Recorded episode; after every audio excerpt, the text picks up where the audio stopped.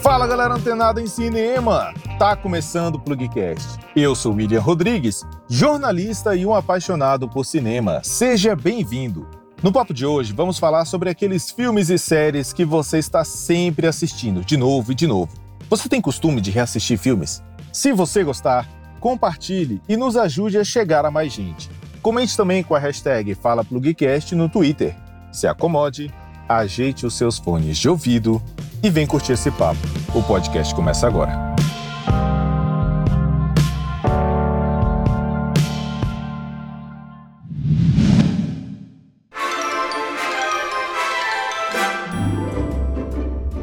Assistimos tanto aos mesmos filmes? Um estudo realizado em Chicago compara as sensações que sentimos ao reassistir programas de TV.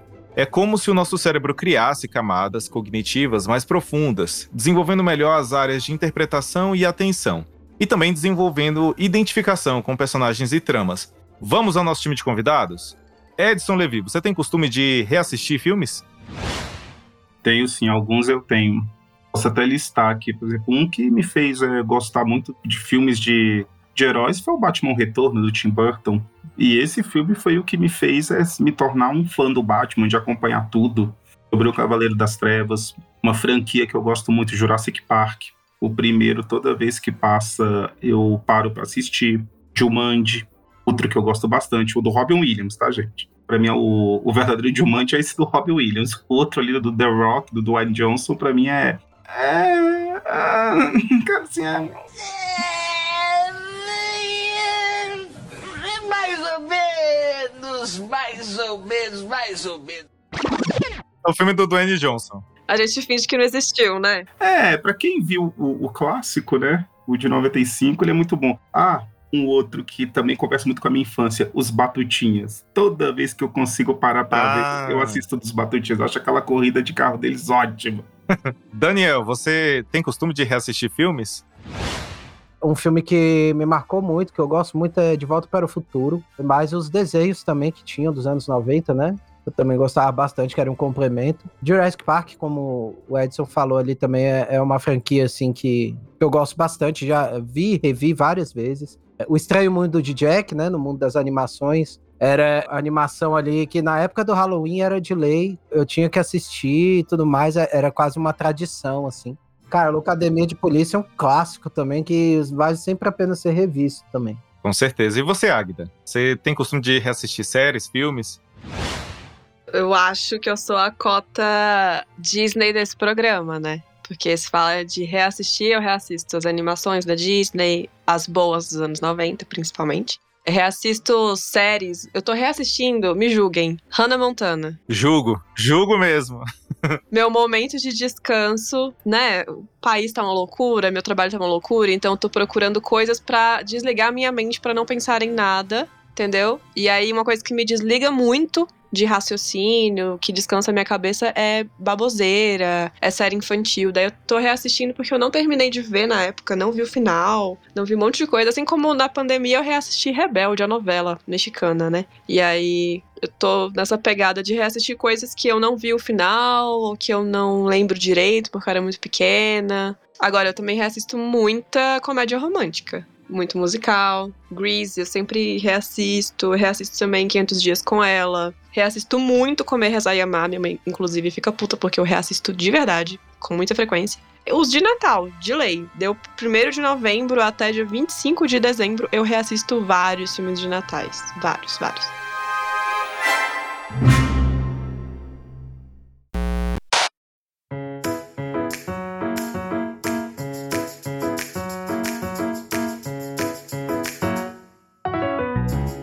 Eu acho então que dá pra gente começar por esse ponto que quase todo mundo citou, que é esse ponto do conforto, né?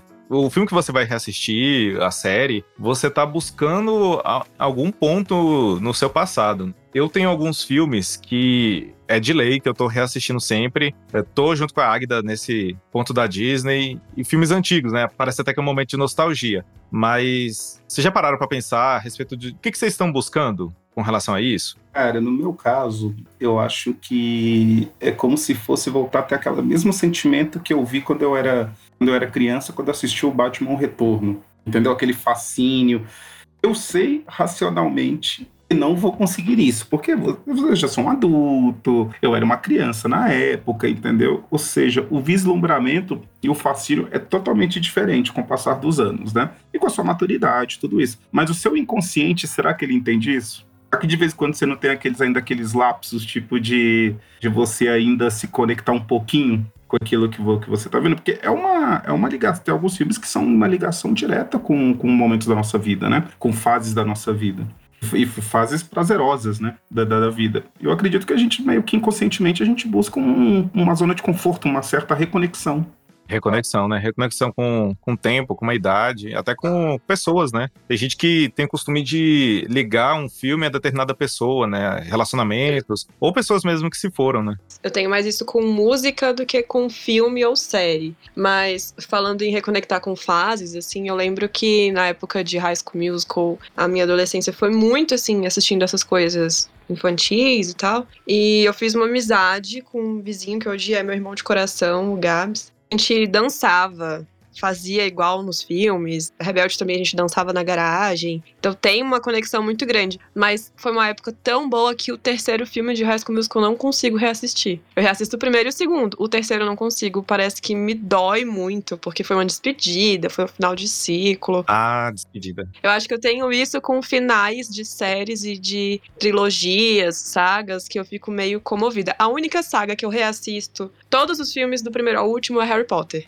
que é um também que tá sempre ali. Peguei cansada, ah, vou assistir Harry Potter. Cola qualquer filme, qualquer um. E aí, Daniel, com o que, que você se reconecta quando você reassiste uma obra antiga? Que é muito pelo que o Edson falou mesmo. Sei lá, eu não, não sei direito como explicar, mas é alguma coisa passar assim, realmente, que eu tento me reconectar, um sentimento, uma sensação, de relembrar uma época boa, sabe? Um momento bom da fase da vida. Porque quando a gente é adulto, né, a gente passa por tanto perrengue, por tanta dificuldade, tanta coisa, que é bom a gente relembrar, sabe, aquele sentimento. Você não vai sentir aquilo de novo, mas às vezes só de você relembrar aquele sentimento te, te dá um alívio, uma renovação, sabe, assim, para você seguir em frente e enfrentar as dificuldades, essas coisas assim, sabe? Eu acho que é um pouco disso, assim, talvez. E outra coisa, a vida adulta, ela tem um quê de desencantamento, né? um dos motivos que a gente vê que a gente se torna adulto é que a gente se desencanta com várias coisas. É. No momento que chegam os boletos. Também. Esse daí é, né, quando você vê que você tem mais necessidades, que, por exemplo, quando você é jovem, por exemplo, essas conexões, você não precisava de muito para poucas coisas te satisfaziam. Hoje, a gente às vezes busca uma satisfação em coisas, entendeu? A gente vai buscando mais e mais coisas não nos sentimos plenamente satisfeitos ainda nossa demanda de necessidades aumentou, mas a nossa, digamos, vamos dizer, a nossa felicidade diminuiu. É, porque a gente vai perdendo a inocência, né? Quando a gente é mais jovem, é assim, né? A gente começa muito inocente, vai ficando cada vez menos, menos, menos. Quando chega na fase adulta, aquela inocência que a gente tinha ali, que é importante, que é boa, vai sumindo, né? Com as dificuldades, com as coisas que a gente vai passando na vida. E eu acho que esses filmes, essas essa sensação da nostalgia traz isso de volta, sabe? Traz um pouco dessa inocência que é tão necessária pra gente poder ter fôlego. Eu acho que é isso. Respiro. É como se fosse ter um respiro. Sim. É um momento de que você para, pausa. exatamente. Como se você entrasse, tipo, num isolamento temporal momentâneo seu ali, entendeu? Tipo assim, como é. fosse naquele momento o tempo parou, entendeu? E é isso, é o seu respiro. Exato, exato. É, é o seu refúgio. Era essa palavra que eu tava procurando, respiro. Exatamente.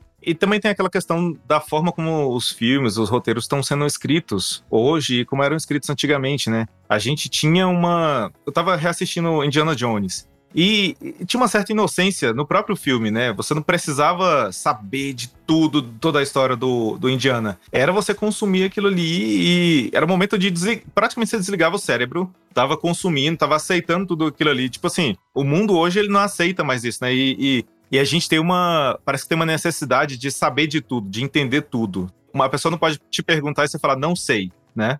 É uma coisa que eu ia perguntar também pra vocês, porque eu sinto que desde que quando eu comecei a me interessar muito por lançamentos, eu sinto que a minha cabeça e a minha rotina me cobra muito saber o que vai estrear. Eu tenho que assistir, eu tenho que ter uma opinião, porque tá todo mundo falando sobre aquilo. Se eu vou produzir alguma coisa de conteúdo, tem que ser naquela hora, senão eu vou perder o timing. E aí fica uma pressão, e às vezes eu só quero descansar. Acho que são nesses momentos de muitas estreias, ou de muita gente falando de uma mesma série. Tipo, eu não assisti Vandinha até agora, porque eu peguei ranço, porque todo mundo fica falando, todo mundo fica dançando, todo mundo só fala disso. Você vai em loja, é só o que vende eu peguei um- uma raivinha, mas isso acontece comigo com qualquer lançamento também. Então eu sinto que quando eu vejo todo mundo falando muito, aí eu busco uma coisa muito aleatória que eu acompanhava há 500 anos pra poder reassistir. Tem até Friends. Eu não entendi por que até Friends.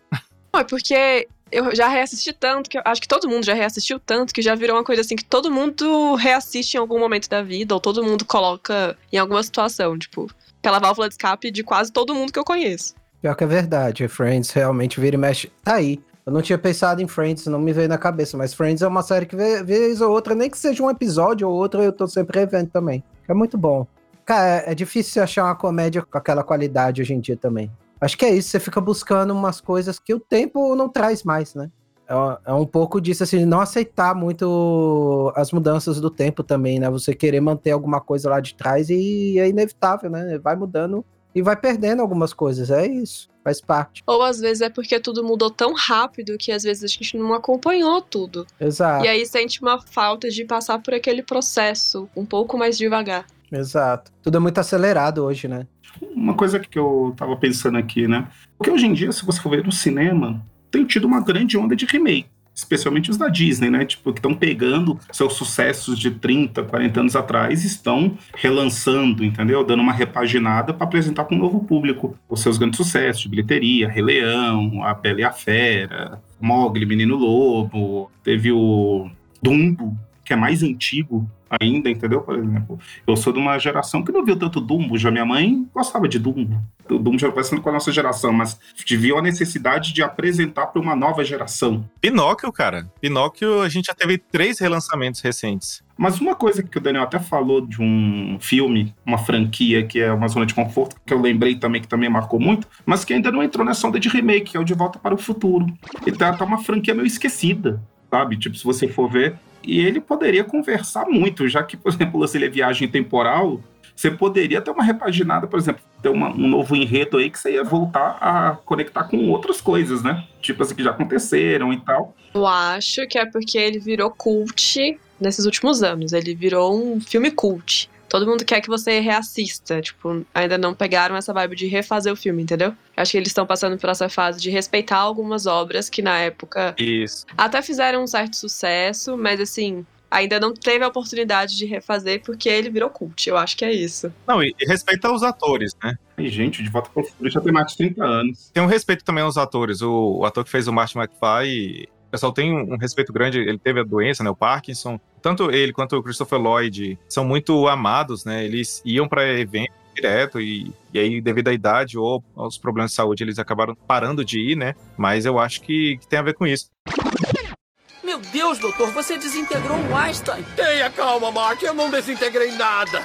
O Einstein acaba de se tornar o primeiro viajante do tempo. Eu o mandei para o futuro. Mas tem outra franquia que é antiga também. Tá na minha lista de, de filmes que eu reassisto direto, que é Caça Fantasmas. E eles meio que encontraram, né? Encontraram o caminho com o último filme. Foi. Mas eles poderiam fazer algo parecido com o De Volta para o Futuro também. Eu falo isso porque outro dia, inclusive, eu tava me pegando, pensando nisso, cara, por que, que nunca fizeram, né? Um, um remake, já que estão fazendo remake de tudo, por que, que não fazem um remake do De Volta para o Futuro? É verdade, eu tava pensando nisso. Você vê como é que chegou a- o nível da coisa. Eu sinto falta de ter remake de outros filmes, cara, pra você ver o nível que chegou a coisa assim. Mas um remake é uma continuação. É o que estão chamando de soft reboot, né? Isso. Você continua, mas altera algumas coisas convenientes, assim, que não vão afetar tanto a lore principal do que foi mostrado, por exemplo. Eu, eu falo é por causa do Caça-Fantasmas, né? Porque a gente teve Aham. as Caça-Fantasmas, É, que aí foi um remake mesmo, né? Foi um reboot total, né? Foi um remake, esqueceram a, a história e acho que foi um pouco desrespeitoso até com o que tinha sido construído, né? Não que Caça-Fantasmas seja um primor. A gente sabe que Caça-Fantasmas tem muitos problemas. Pra mim é. pra mim Você respeita a obra. Esse novo ele conseguiu conversar com muita gente, né? Ele trouxe criança pra franquia. Eu acho que, inclusive no último filme, as crianças são os melhores personagens, assim, pra mim. Mas eu acho que assim, eu faço de trazer uma galera nova pra trazer um frescor e uma longevidade na franquia. Manter a franquia viva, mas sem desrespeitar o que foi feito lá atrás. Que é exatamente o que esse novo Caça-Fantasmas fez, cara. Você vê aquilo, não tem como você não se emocionar, velho. Exato. Não tem como. Já tô emocionando, que eu já tô chorando, só de lembrar. É como um, você vê de volta um parente que você gosta muito e não vê há muito tempo. Exato. E também te- respeitaram, né? Sim, há um respeito. Eles estão dizendo, ó, a gente tá trazendo coisa nova, estamos trazendo uma turma nova, mas a gente não esqueceu de vocês. Tá aqui, ó. Mas eu digo assim, a franquia ficou muito tempo no limbo, onde alguns atores queriam trazer de volta, mas nem todos toparam. É, Então esse aconteceu no momento que podia acontecer mesmo, né? é que tinha que acontecer. Era a hora. E até a participação do Egon no filme, ela vem a calhar, ela tá bem encaixadinha no roteiro. Muito bem feito. Ela não é, tipo, aleatória, não é jogada. Ela se encaixa no momento certo. Aquela cena que tá toda a equipe junta e ele, a netinha dele lá segurando na mão dela, ele como um fantasma ali, é sensacional quando enquadra os quatro. Entendeu? Tipo assim, no combate. Arrepio até de pensar nessa cena. Nossa. É maravilhosa, é perfeita.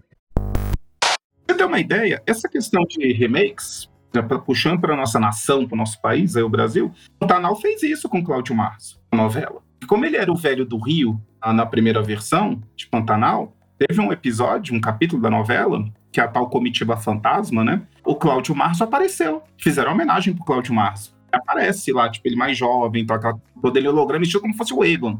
Isso é o quê? É prestar uma homenagem, entendeu? Pra quem colaborou pra, pra aquilo. Deixa eu abrir um parêntese aqui, Edson.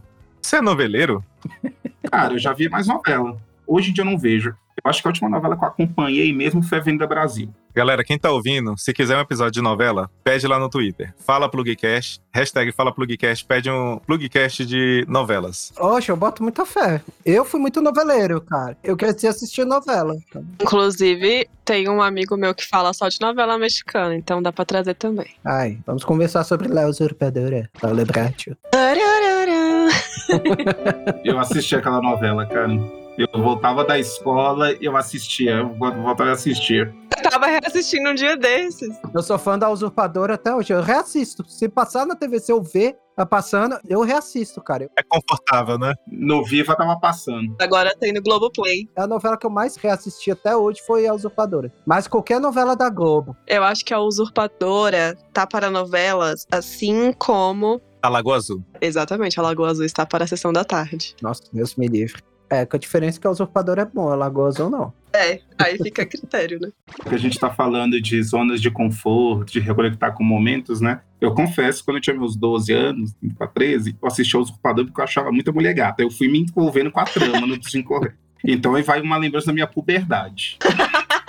A primeira semana foi puberdade pura. Não, mas é bem por aí mesmo, porque a, a Gabriela Spanik é linda, cara. Então, não só ela. Continua. Gabriela Spanik é um ótimo atrativo pra novela. Gente, até eu fico mexida. Mas qual novela, cara? Que geralmente não é assim.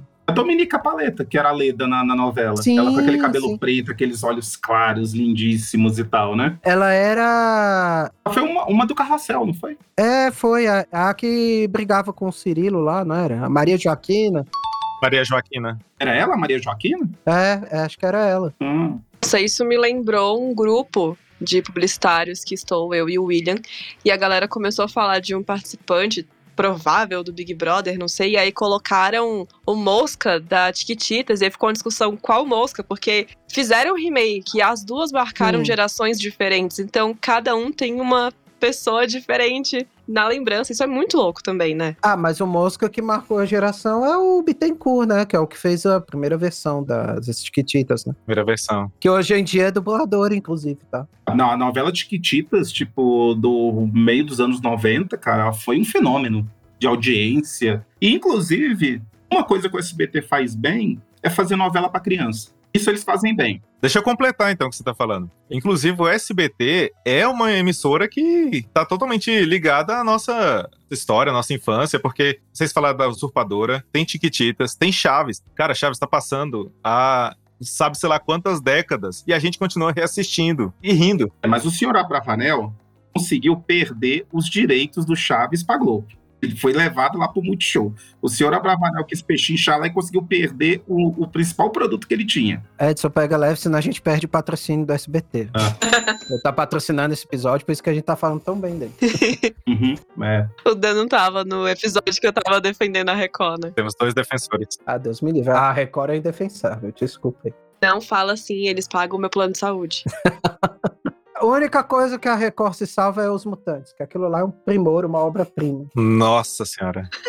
A melhor obra-prima de trash. A melhor coisa do YouTube é ver reacts de Os Mutantes. Efeitos de ponta. É o trash mais obra-prima que eu já vi, velho. Melhor que Evil Dead. Mas aquilo é os mutantes do Caminhos do Coração lá da Record. Vamos falar o português, claro. É uma cópia safada do Heroes. Sim, Ah, sim, lógico, velho. total.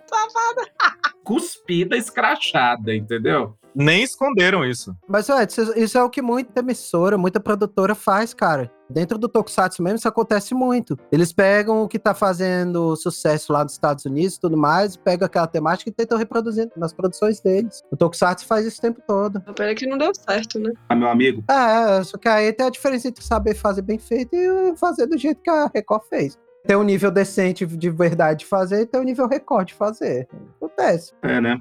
Uma coisa, Dan, suponhamos, você viu uma pessoa usando uma cueca bonita, por exemplo, você, pô, gostei daquela cueca, entendeu? Vou comprar uma parecida com inspiração, coisa, você ir lá no armário do cara e pegar a cueca e vestir a mesma cueca do cara, velho. Diferente. Aquilo ali é praticamente vestir a cueca do cara usada ainda, entendeu? Ali, tipo, do, do cesto de roupa suja, que é isso. Pelo amor de Deus. Onde é que você tá vendo galera com a cueca? Não, isso aqui eu pensei agora, que há cópias e cópias, entendeu? Mas tem umas que o cara botou a cueca do cidadão no próprio corpo, entendeu? É diferente.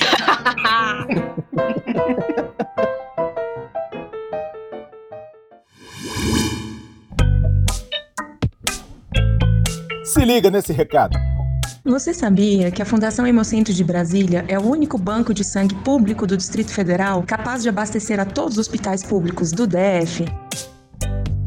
Lembramos que não há um substituto artificial para o sangue, por isso é tão importante doar. Com uma doação, você pode salvar até quatro vidas.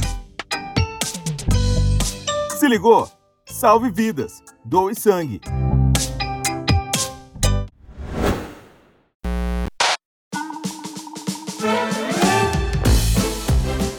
Gente, deixa eu puxar então dois filmes aqui que passavam na sessão da tarde. A sessão da tarde acho que também é um expoente, tal qual o SBT, de filmes que a gente reassistia a exaustão, que é Ghost, do outro lado da vida, e O Grande Dragão Branco, que são dois filmes que, assim, se você parar pra pensar, não são filmes de sessão da tarde, não é pra criança estar assistindo, pra adolescente estar assistindo, mas fácil, fácil a gente assistir umas 10 vezes aqui. Cara, eu, eu sou muito fã de Ghost, eu amo Ghost. Mas é porque tudo que tem a Whoopi Goldberg, eu adoro, cara. Whoopi Goldberg e Demi Moore, eu sou muito fã delas. Eu sempre paro pra dar uma atenção e tudo mais. Né? Tanto é que também, eu- um outro filme que me veio na cabeça agora também foi Mudança de Hábito. Mudança de hábito. Também passou a exaustão. Maravilhoso. Sim, eu assisti todas as vezes. Falou Ghost, veio Patrick Swayze, na minha cabeça veio Dirty Dancing também. Ai, tá vendo? Também. Porque esses dois era um cara que eu tinha na minha infância que eu falava, quero casar com um homem igual porque ele é muito gato. Era crush, talvez? Talvez. Um Patrick Swayze da vida, um Tom Cruise também. Tão Impossível, vi vários, várias vezes os primeiros. Missão Impossível. Quantos filmes tem? Sete? Acho que já tá no sétimo. É, eu acho que é por aí, eu acho que tá no sétimo filme. Aí uma franquia que continuou produzindo com um certo espaço, mas sempre viva. Com Tom Cruise, ele conseguiu manter viva, tipo Missão Impossível. Pois é. Faz bilheteria, faz grana. Ele tem que tirar o dinheiro pra dar pra aquela igreja lá, né? É. Que maldade. Não é pouca grana. Não que a gente não tenha nenhuma versão aqui no Brasil, né? De. Desculpa, desculpa. Vamos parar de falar mal da minha empresa? o salário caiu ontem, vamos parar de falar mal da minha empresa? Desculpa, desculpa. Mas eu queria voltar aqui no Jurassic Park, que o Dan até falou sobre a nova franquia, mas eu acho que, principalmente o primeiro filme, mas o segundo também acho que entra nesse balaio, que é desse filme que não tá interessado em te enganar, sabe? Te enganar, te convencer com efeitos de computação top de linha para você não perceber determinados lugares, né? Eu acho que o Jurassic Park, para mim, é um, um filme de conforto. Eu acho que eu assisti facilmente mais de 100 vezes esse filme, porque existiu um trabalho real para fazer props, para fazer animatronics, para juntar a animação 3D. E a gente tá falando de 91, 92 que o filme foi produzido, né? Chegou ao cinema em 93. E juntar isso, todas as técnicas possíveis, até stop motion foi pensado para colocar um filme alinhado, né? Então, eu acho que eu me conecto muito com esse filme por causa disso, porque tecnicamente já saíram vários filmes de dinossauro, tem série, né? Tem aquela Terra Nova, e a gente não conseguiu ver nenhum filme que fosse tão bom, por exemplo, quanto o primeiro.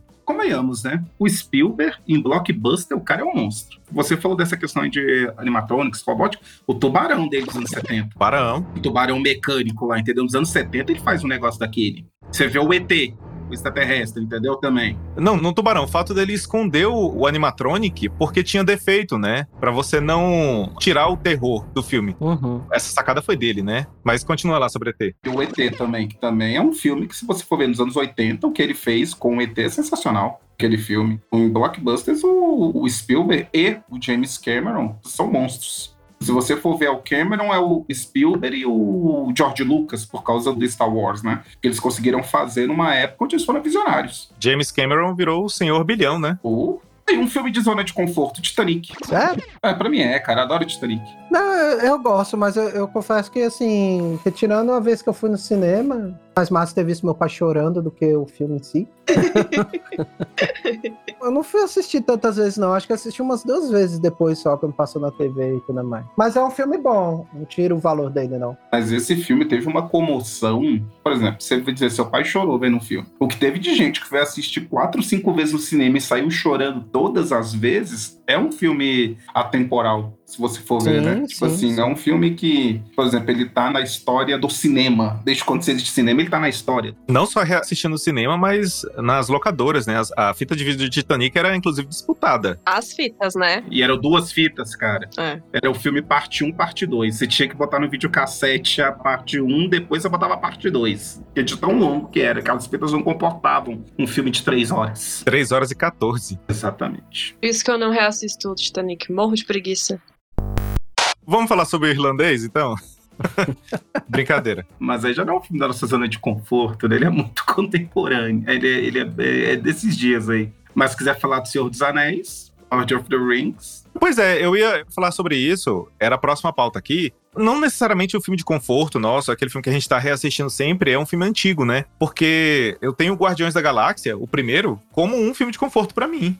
E ele é de 2014, né? É um filme Uhum. relativamente recente. Vocês têm filmes relativamente novos que vocês estão reassistindo sempre? Cara, eu falei, né, como é Max, saiu de um livro. Inclusive, eu reassisti tanto que eu falei, não, vou ler o livro. E aí eu li no último ano. E aí me deu mais vontade ainda de assistir o filme, então já reassisti de depois disso. Então, ele é recente, eu acho que ele é, sei lá, deve ter uns 5 anos, talvez. Mas vocês falando dos grandes diretores, me veio o Eduardo de Mãos de Tesoura também, que Burton. desses mais antigos assim, foi um dos que eu mais reassisti quando eu era criança. Assim como o show de Truman também. Sim, caramba, o show de Truman, é verdade. O do ex, como é que é o nome? Ace Ventura. Ace Ventura? Esse Ventura. É, o Jim Carrey. Nossa, eu era apaixonada por Ace Ventura. É o filme de drama do Jim Carrey ali, maquiado com um pouco de comédia, mas é muito bom. O show de Truman, né? Porque o Will tá fazendo uma cara assim, de tentando lembrar que, que filme é esse. Não, não. Esse Ventura eu- reassisto sempre. Não, esse Ventura não, o show de Truman que eu tô falando. Não, a minha cara foi porque ela falou, eu assisti na infância. Você assistiu o show de Truman na infância? Aí é de 98 o filme. Eu nasci em 93, passava muito na sessão da tarde. Não, eu sei, mas assim, ser um filme de conforto, sabe? Não, não de conforto, mas um que eu reassisti muitas vezes, né? Ah, sim. Mas eu não sei, eu gosto de reassistir filmes, não só que são bobões, assim, bem light, mas também uns meio cabeçudos, que eu vou sair refletindo alguma coisa. Porque toda vez que eu reassisto, eu aprendo algo novo. Boa, boa. Filme sendo repetido, entendeu? Uhum. É tipo Donnie Darko, né? Donnie Darko, todo mundo aqui tá mais ou menos na mesma faixa de idade, né? E provavelmente assistiu a primeira vez Donnie Darko, não tinha idade suficiente pra entender todo o filme, né? E aí você começa a reassistir e você vai pegando outras camadas, né? Tem vários filmes que estão nesse papel. Né? Se você for puxar aqui na memória, uh, falaram aí do Jim Carrey, se a gente for puxar na memória, vai ter muito filme do Jim Carrey que entra nessa categoria que a gente tá falando. O Ace Ventura, o Máscara. Mentiroso. O show de Truman foi tão visionário na época que ele foi feito que ele é o primeiro reality show da vida real. a vida do cara é um reality show. O que isso rende de críticas para o momento atual da gente imerso em redes sociais. E eu lembro de estudar ele na faculdade, de ser, sabe, pauta para discussão assim de semanas. Virou estudo, um estudo de caso. Uhum. E você pega aí esses, lá, o Jim Carrey. Você estava falando da Deloitte também? Sim. Cara, o Debiloid realmente é uma forçação de barra danada. E já o mentiroso que você falou, até o Leandro Hassum, quando fez o, o filme O Candidato Honesto, ele é totalmente inspirado no, no Jim Carrey. Os trejeitos dele é tudo igual. Ali quando ele vai tentando mentir ali, as caretas. Aquela... Ele tenta, né? Mas não dá. É. Mas tem muito humorista que se espelha no Jim Carrey. O Jim Carrey, ele é um excelente humorista. Eu confesso que com o tempo eu fui enjoando do humor dele nos filmes. Porque ele ficou marcado por um determinado tipo de humor. E eu sei que ele consegue fazer outros humores. Outro tipo de humor, sabe? Ele ficou muito marcado pelo humor da careta, do não sei o quê. E aí tem uma galera que se espelha nesse, nessa parte de humor dele. E eu não gosto muito dessa parte de humor dele. E você vê outras piadas, ele em stand-up, essas coisas assim, que é mais difícil, é raro da gente ver. Você vê que ele é um excelente humorista, um excelente ator, sabe? Mas infelizmente ele ficou datado e marcado nisso. Tem dois filmes que eu acho que ele consegue fazer um humor diferente desses mais caricatos que ele fica, ficava fazendo. O Eu Mesmo Irene. Ótimo. Eu acho bom pra caramba. E o Todo Poderoso. Sim. Ele com Morgan Freeman. Ali você já vê que é humor, mas é outro perfil de humor. Sim, sim. São muito bons. São filmes com ele que eu gosto bastante, inclusive. Jim Carrey, ele e o Robin Williams, né? Eles tinham muito o costume do humor do exagero, né? Eu falo tinham porque o Robin Williams morreu sim, e sim. o Jim Carrey, ele meio que diminuiu, né? A participação dele na indústria. Eu acho que uma pessoa meio parecida nesse quesito seria o, o Johnny Depp também. Não é muito por humor, não é muito pra comédia, mas eu também acho ele bem caricato, bem exagerado. Chegam a ter personagens que você pensa, o Jim Carrey faria isso. Aquele outro ele não faria. Uhum. Ele até entrega muito bem, mas também ficou muito marcado. A gente já espera ele entregar uma coisa diferentona. Uma coisa meio estrela do rock, assim. Ele se acostumou, né? Ele se acostumou a ficar nesse lugar esquisito. É a zona de conforto dele, né? Engraçado, porque não é a zona de conforto de uma galera, né? A dele é. Exato. O problema do Johnny Depp, cara, é que o que fez o sucesso pra ele, ele ser aquele cara bonitão, esquisitinho, mas e depressivo. Que muita mina gostava, entendeu? Tipo assim, ah, eu sou depressivo, mas eu sou bonito, entendeu? Tipo aquela coisa toda, eu sou meio nem aí, mas eu sei que eu sou bonito, entendeu? Tipo, é meio aquela coisa, sabe? Como se ele fosse um eterno muso do clipe do Radiohead, que são aquelas músicas depressivas, entendeu? Você vê ali, você vê, escuta a música do Radiohead, você imagina o Johnny Depp no, no trailer, no clipe da música, entendeu? Vê aquele cara, tipo assim, ah, eu não tô nem aí, mas eu sou gato. Mas essa coisa do rock and roll também, né? Se você for pegar lá no início da carreira do Johnny Depp, ele era o oposto, sei lá, de um Beatle. Que os Beatles eram todos armadinhos e tal. Ele não, né? Esse visual sujo, esse visual. Depressivo. É, mas não só depressivo, né? Mas eu acho que também essa coisa dele ser a oposição do que, sei lá, falando português claro, né? É aquele menino que a menina não podia levar na mãe pra apresentar. É o rebelde, né? O rebelde sem causa, o diferentão, o excluído. Aí depois que ele foi evoluindo pra esse cara esquisito, né? Quando ele chega no Piratas do Caribe, no Willy Wonka, você vê o- ele loucaço, ele tá, tá no ápice. Mas é isso, né? Eu acho que esse filme de conforto que a gente tá falando, esse filme que a gente tá sempre visitando, vai mais do que simplesmente gostar daquele filme, né? Porque muitos desses filmes que a gente tá falando, às vezes você nem gosta. É, não é um filme que você vai lá, teria vontade de, ah, nossa, eu tô com muita vontade, mas você tá sempre reassistindo, né? Eu fui procurar na internet pra saber alguma motivação, né? O que, que pode ter a respeito disso. E eu achei uma resposta que talvez seja interessante, né? Que são basicamente quatro motivos que a gente assiste o mesmo filme, né? A gente já sabe o que vai sentir, exige menos energia de concentração pra você assistir aquilo, então às vezes você tá fazendo outra atividade e você coloca o filme lá, você não tá prestando realmente atenção, né? Você já às vezes decorou as falas. Saber o que vai acontecer traz um sentimento de segurança, então é, muita gente lida com ansiedade e o fato de você assistir um filme novo pode te trazer uma sensação ruim, né? Quem nunca foi no cinema achando que ia assistir um filme excelente e se decepcionou, né? Isso tá ligado a essa sensação de segurança. Então, você já saber o que esperar, você já sabe que lá na frente tem uma recompensa pra você. E o que a gente já falou aqui, né? Que é as memórias, tá ligado? As nossas memórias felizes. Vocês são ansiosos? Questão de filme, questão pra vida mesmo? Eu sou. Eu sou bastante. Eu sou também. Eu tava falando com o Daniel, ele até citou a FOMO, né? É, Fear of Missing Out, que é o medo de perder, né? Porque sempre tá saindo séries novas, a Agda inclusive citou aqui no programa. Vocês têm isso? Eu tenho, eu sou viciado em lançamento. Por isso que hoje em dia eu falo assim, hoje eu não revejo tantas coisas, porque a minha ansiedade ataca no sentido de, tipo, ela quer coisa nova. Toda hora, toda hora. Então eu tô sempre tentando fazer e assistir coisas novas, diferentes o tempo todo. Se eu vejo algo que eu já vi muito e que eu já sei de cor, já sei tudo mais, eu acabo não me entretendo também, eu acabo me entediando, acabo perdendo um pouco o interesse, assim. Isso hoje. Mas é muito lançamento, né? É muito lançamento todo dia, toda semana tem um monte de lançamentos. E outra coisa também, Will, a gente hoje vive num tempo vou até puxar o que a Águida falou. Quando ela fala que fica com preguiça de ver o Titanic, que é mais de três horas de filme. Hoje em dia, a gente, o nosso relacionamento com o tempo, ele é muito mais, tipo, dinâmico. E aí, quando você fala para alguém que, por melhor que seja um filme, que ele tem mais de duas horas de duração, já tem gente que já vai botar empecilhos para ver o filme. Mesmo o filme sendo muito bom. Ou seja, mudou também o nosso relacionamento com o tempo. É. Primeiro, você cria uma expectativa. Hoje em dia você vai ao cinema, você quer sair satisfeito, porque hoje o filme virou mero entretenimento. E como nossa vida, com a vida adulta, os nossos desencantos, a gente quer uma garantia, uma quase uma certeza de que você vai sair satisfeito para você gastar aquele tempo indo ao cinema. Você tá querendo uma coisa de volta, pelo menos uma satisfação com o filme. Então, aí hoje você vai vendo a relação que a gente vai tendo com outras coisas já vai meio condicionada. Como que é o seguinte: hoje em dia, duas horas do seu tempo é muito tempo.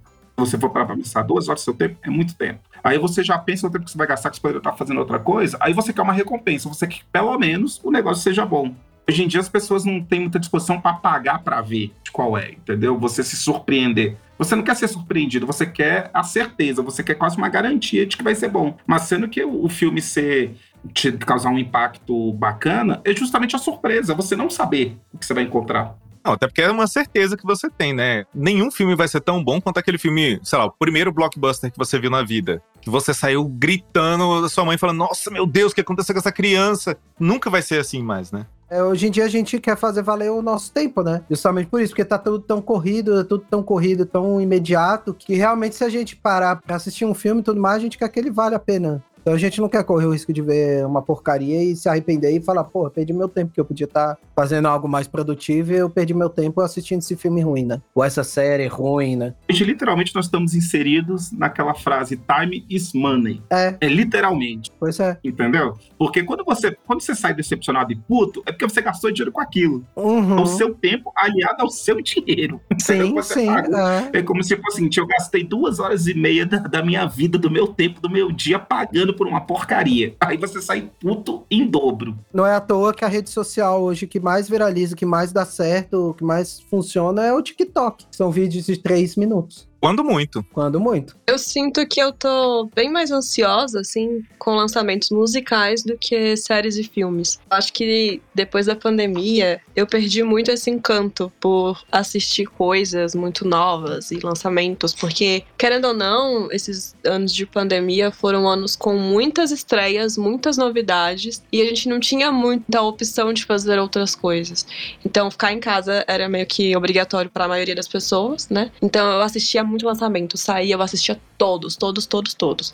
Todas as séries novas da Netflix eu assistia, eu acho, naquela época. E aí eu, eu fui me cansando num nível, minha cabeça foi cansando num nível. Eu comecei a ver que nem tudo que saía era realmente bom, que nem tudo que saía realmente era legal. Eu via algumas críticas e aí eu fui entendendo algumas pessoas que pensavam muito diferente de mim. Aí eu comecei a ser bem seletiva com o que eu assisto. Hoje eu só assisto algo quando eu vejo uma crítica e eu sei que a pessoa pensa o oposto de mim. Se ela odiou, eu falo, eu vou gostar, então eu vou pagar pra ver. O contrário, uma pessoa que tem a mesma opinião fala que gostou, aí eu também pago pra ver. Mas eu tento não correr esse risco justamente por tudo isso que vocês estão falando. De perder tempo, de investir dinheiro à toa e tudo mais. Então, eu acho que a minha ansiedade com o audiovisual deu uma caída.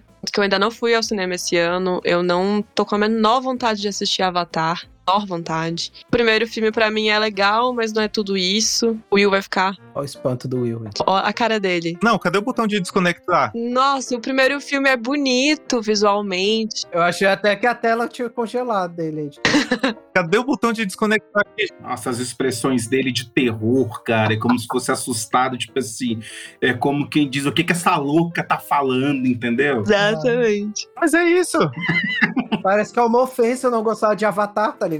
Cara, é muito ruim. Eu não gosto de Avatar. Não gostei da primeira vez e não gosto do filme. Eu acho muito bonito, muito bem feito, mas a história, eu fico, ai, gente, Exato, ele é bonito, ele é bem feito, mas 500 horas e a história parece que vai acabar várias vezes e não acaba. Ai, zero paciência. Avatar, eu não queria trazer, não, mas vocês trouxeram. Avatar, eu acho que encaixa nessa pauta. Porque ele é exatamente esse tipo de filme que você já conhece a história. É, é o remexido de uma história antiga, com um visual excelente e que não vai muito longe disso, né? É- você já sabe o que esperar. Não- quem entrar no cinema achando que Avatar vai trazer uma história muito complexa e decepcionar, né? É filme muito dinheiro numa história que todo mundo já sabe. é, Numa história que todo mundo já viu. por isso mesmo que eu não assisto. É confortável. Não é confortável. É confortável. É exatamente por isso que a gente tá fazendo esse programa. Não é confortável porque tem milhões de horas. Ah, então você quer fazer esse programa pra poder enaltecer o Avatar, é isso? Vou sair. Tchau, galera. O Joe Will vai apresentar o programa, tipo, vestido de avatar e pintado pra provocar Ah. a Águida. Quer ver que ele vai fazer questão, todo de azul, com aqueles negócios. Pintado de azul. Estilo Ben Stiller, quando ele foi entregar o Oscar, que ele tava de avatar, cara, que ele foi lá, tipo, entregar o prêmio. Já sabemos a fantasia do carnaval do Will esse ano. É, Aí vai de avatar. Bloquinho Unidos do Cameron. Gente, nerd não pula carnaval. Mas convenhamos, o- tem que reconhecer que o James Cameron, ele conseguiu fazer, por exemplo, ele conseguiu achar o equilíbrio com o Avatar, porque ele faz bilheteria, faz grana e consegue fazer muita gente ficar três horas com a bunda presa assistindo aquele filme. Ah, mais ou menos, né? Mas saiu uma reportagem na internet recentemente falando é, a respeito das pessoas que sentem falta de Pandora. Não só do filme, mas que a pessoa ela tá reassistindo o filme porque ela quer estar inserido naquele ambiente. O parque da Disney nasceu por causa disso, né? O parque de Pandora. Inclusive, tá completando 50 anos, né? O, o parque da Disney, né? Esse ano. Disneyland. Exato, 50 anos. O negócio, cara, a imersão num filme, num, num evento, ela influencia demais a nossa percepção, né? Sobre, sobre aquilo que a gente tá vivendo e aquilo que a gente tá sentindo. E nisso, parques temáticos, eles são totalmente desenhados para isso, né? Essa imersão, o cinema tá sendo mais complicada. Aí tem que ser um filme fenômeno para você estar totalmente imerso nele. Qual filme te faz você se sentir imerso nele hoje? Eu acho que o último que fez esse sentimento foi o Vingadores Guerra Infinita. Você, você tava no cinema, você tava imerso nele, entendeu? Tipo, você tava. É, mas você tava imerso no cinema porque você passou 10 anos acompanhando os caras e de repente eles vão se encontrar, é lógico que você vai estar imerso. Não, mas aí tudo bem, mas é um trabalho muito bem feito. Então você se obriga a estar imerso no negócio e falou: não, porra, eu passei 10 anos da minha vida acompanhando essa merda, eu- agora eu vou assistir isso aqui. É mais uma questão de dever e obrigação. É uma construção muito bem feita. Sim, é um trabalho bem feito, sim, eu tô brincando. Por exemplo, o Batman Cavaleiro das Trevas do Heath Ledger. Antigamente você tava totalmente imerso no filme, com os acontecimentos dele. É, da trilogia é o- é o único filme que presta. Eu acho que o último que eu me senti realmente imerso foi talvez Harry Potter. Harry Potter, sim. Acho que é por isso que eu reassisto tanto, porque é justamente por essa imersão naquele universo. Mas é porque você já sabe o que esperar, né? A J.K. Rowling, eu sou fã de Harry Potter, né, gente? A J.K. Rowling, apesar dela ser transfóbica e tudo, mas ela soube escrever uma história facilmente digerível e facilmente reconhecível, né? Tem vários elementos ali de Star Wars, de, de várias franquias que a gente já estava acostumado, então ela fez um mexidão, colocou pra gente e tem fãs, né? Eu acho que além disso, ela conseguiu construir algo tão sólido que faz sentido que ele exista. Tipo, se ele existisse, fosse daquele jeito, faria sentido. Tipo, toda a questão social da história em si. É isso que mais me pega em Harry Potter, não é nem tipo a história do Harry e tudo mais. É muito as coisas estarem muito bem amarradinhas no quesito social da vida dos bruxos, como eles vivem, o que, que eles fazem, como eles se transportam, quais os limites da magia. Eu acho que isso me pega mais do que propriamente a história do Harry. Não, mas o Harry é o pior personagem de Harry Potter. O universo é interessante. Nos filmes. Nos filmes, vai. Aí, se você for observar no, no universo do mundo bruxo, Harry Potter, tem uma imersão totalmente política ali. Sim. Porque se você for ver, você vê o Voldemort, que é o grande vilão da franquia, ele é um nazistinha. um nazistão, entendeu? Totalmente. O pai da Ku Klux Klan. Exatamente. Se você for ver, você conversa com a Segunda Guerra, ali todinha, entendeu? Tipo, a visão dele. Fascista, nazista. Gente, por favor, a gente já tá em 2023, vamos esquecer. Não dá, né? Você viu a galera lá na rua? Não dá, né? É, complicado. Pode esquecer, porque senão vira que nem esse povo. Sim, sim. Mas eu vou te falar uma coisa, não dá pra esquecer não, porque é bom não esquecer Exato. até pra pra quando você enxergar certos movimentos, tipo assim, que flertem com isso daí, você tem que Reconhecer e extirpar. Exatamente, porque o que, que acontece? Esquecimento é que dá voz à borsalidade, à intolerância, entendeu? Você saber separar joio de trigo, eu saber identificar uma coisa ou outra. Uma coisa é você ser conservador, Babaca, escroto. uma coisa é querer impor seu conservadorismo para a vida dos outros, entendeu? Uma coisa totalmente diferente. É foda.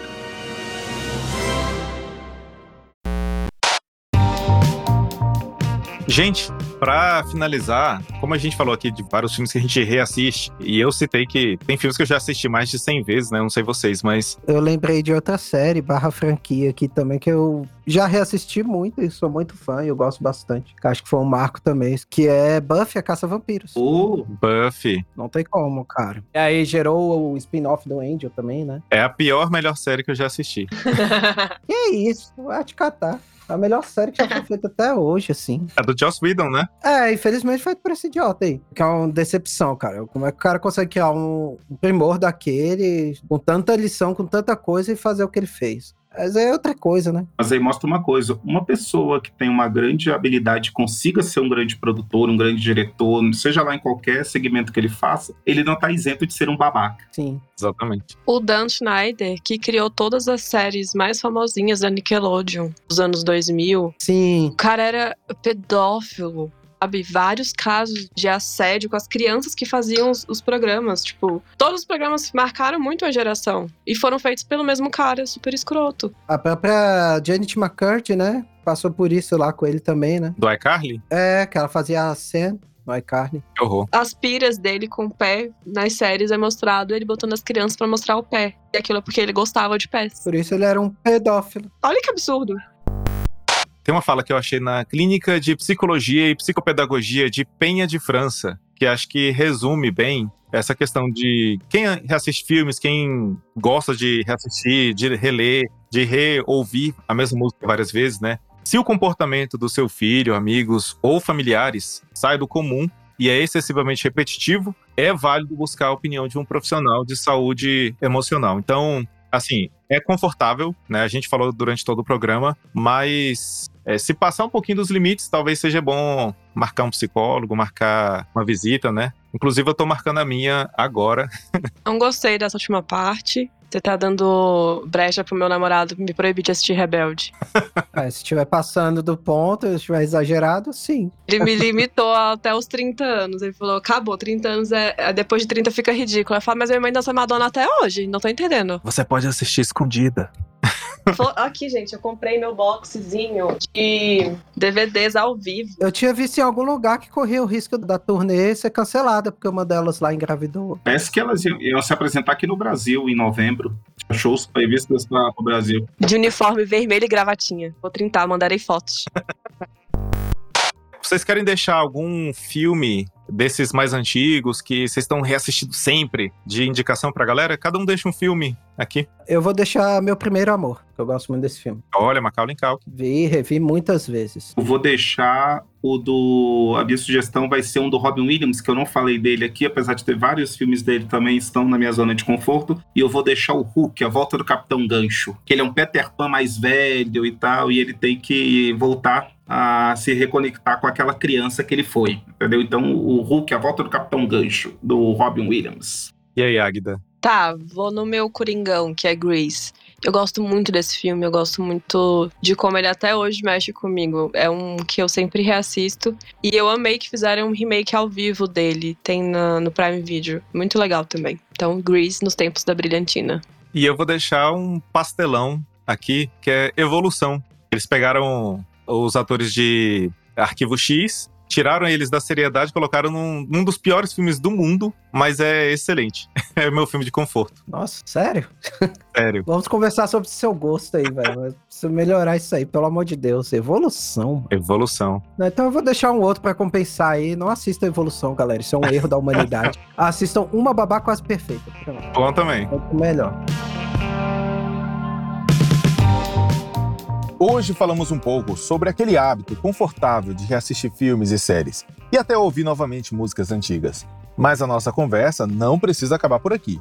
Mandem sugestões de temas que vocês querem ouvir. Bora discutir mais sobre cinema? Use a hashtag FalaPlugcast, mande um inbox no Instagram ou envie um e-mail no endereço que está na descrição do episódio. Quem gostou pode seguir também as redes sociais do Plugcast. Vejo você nos próximos episódios. Agradeço demais a atenção de todos e tchau!